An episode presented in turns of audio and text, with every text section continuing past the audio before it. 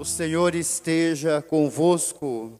Ele está no meio de nós. Proclamação do Evangelho de Jesus Cristo segundo João.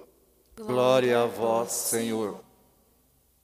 Naquele tempo, os judeus discutiam entre si, dizendo: Como é que ele pode dar a sua carne a comer?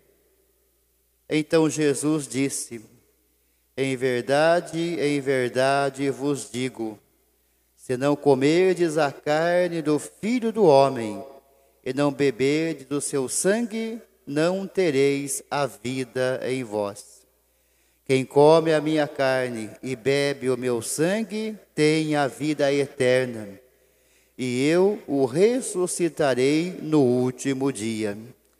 Porque a minha carne é verdadeira comida e o meu sangue verdadeira bebida. Quem come a minha carne e bebe o meu sangue, permanece em mim e eu nele. Como o Pai que vive me enviou, e eu vivo por causa do Pai, assim o que me come viverá por causa de mim. Este é o pão que desceu do céu não é como aquele que os vossos pais comeram, eles morreram. Aquele que come este pão viverá para sempre. Assim falou Jesus, ensinando na sinagoga em Cafarnaum. Palavra da salvação. Glória a vós, Senhor. Queridas irmãs, queridos irmãos, o discurso do pão da vida no Evangelho de João confirma a nossa fé. De um modo especial, a nossa fé em Jesus presente na Eucaristia. Não existe aí no Evangelho de João uma linguagem metafórica ou uma linguagem simbólica. Jesus não fala esse pão vai ser um símbolo meu. Não. Ele diz: Eu sou o pão da vida. Quem se alimenta deste pão da vida já possui a vida eterna. Minha carne é verdadeiramente comida, meu sangue é verdadeiramente bebida. Quem come a minha carne, bebe o meu sangue, permanece em mim e eu nele. Esses versículos são claríssimos. E nós não temos aí nenhuma simbologia por trás das palavras. Jesus está falando dele, da carne dele, do corpo dele, do sangue dele. Verdadeira comida para o seu povo, verdadeira bebida para a sua igreja. Então nós celebramos neste evangelho a nossa fé. E essa presença real de Jesus em meio a nós e em nós. Aqueles que ouviram isso lá na sinagoga acharam um absurdo.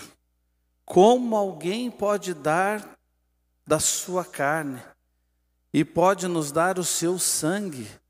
Que absurdo é esse? E a gente poderia dizer: nosso Deus é o Deus dos absurdos. No Antigo Testamento, ele fez brotar água da rocha não é um absurdo?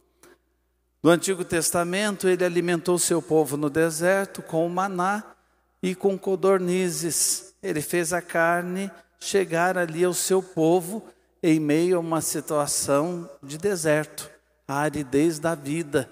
Ele ali alimentou seu povo. Não é um absurdo?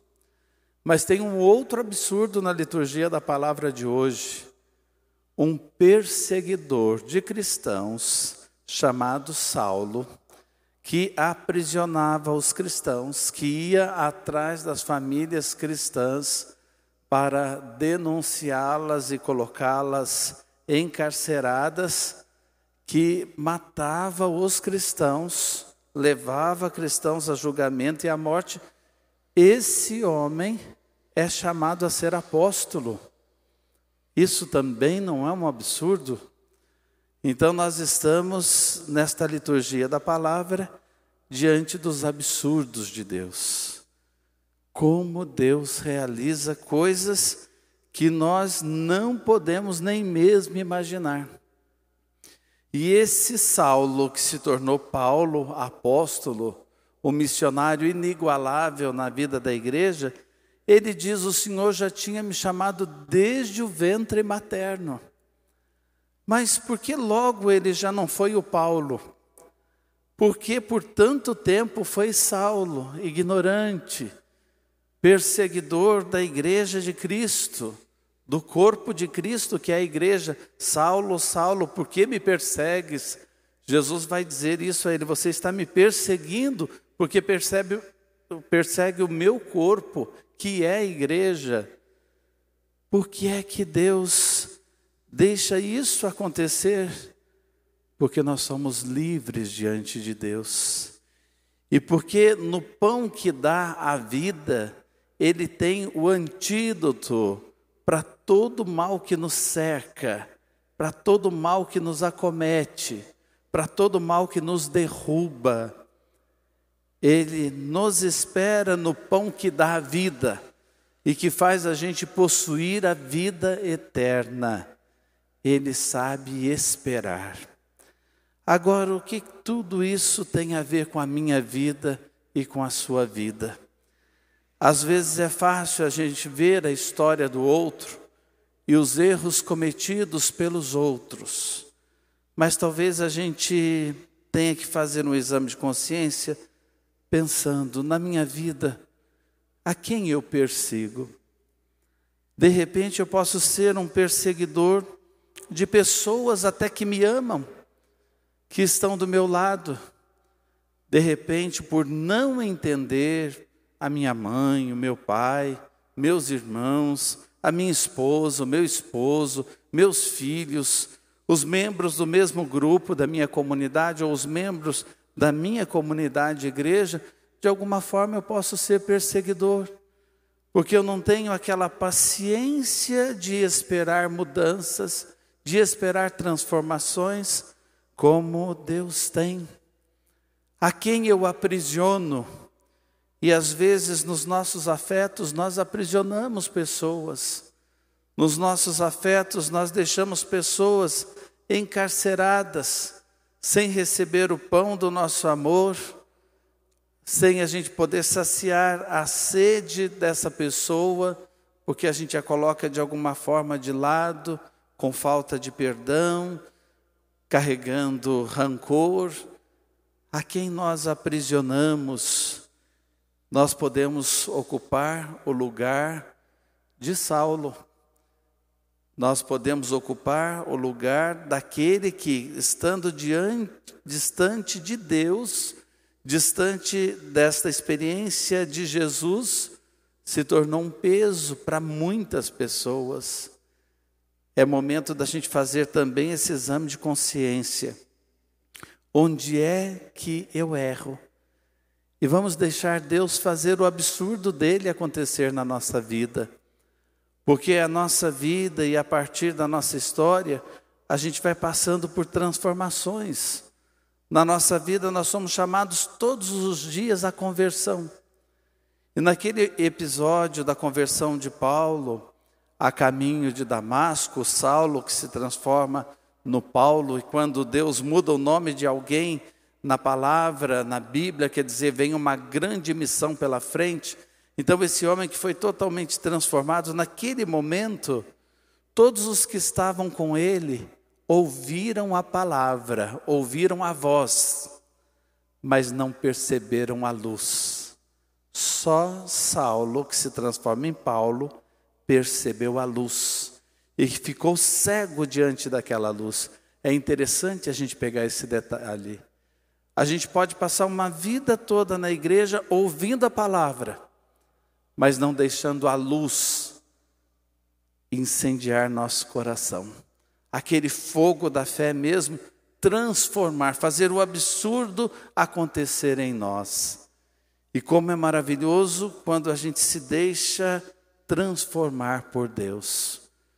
Padre, o Senhor não me conheceu antes eu era uma pessoa totalmente diferente. Agora eu fui transformado. Então você não só ouviu a palavra, você enxergou a luz e deixou a luz tomar conta de você. Padre, o meu temperamento era terrível e agora eu tenho deixado Deus transformar o meu temperamento. Eu tenho sido um melhor esposo, eu tenho sido uma boa esposa, eu tenho sido um filho melhor, agora eu consigo perdoar e entender os meus pais, eu tenho sido um irmão mais atencioso, eu tenho sido um membro da comunidade mais compreensivo. Que bom, você não só ouviu a voz, você enxergou a luz.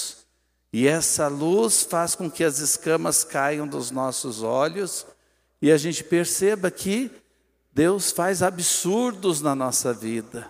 Uma transformação que nem a gente acredita, mas é preciso a gente deixar se transformar. E creia, meu irmão, minha irmã, em cada missa que você está presente, em cada missa que você comunga, e nesse período mesmo, comungando espiritualmente em nossas casas, porque esse tempo tem exigido isso de muitos de nós, ou comungando sacramentalmente na igreja, nós estamos tomando o antídoto para todos os nossos males. E Deus nos transforma. Ele vem porque Ele é o pão da vida, é o pão que dá a vida, e quem nele crê já possui a vida eterna, que é a essência da vida, a plenitude da vida. Amém.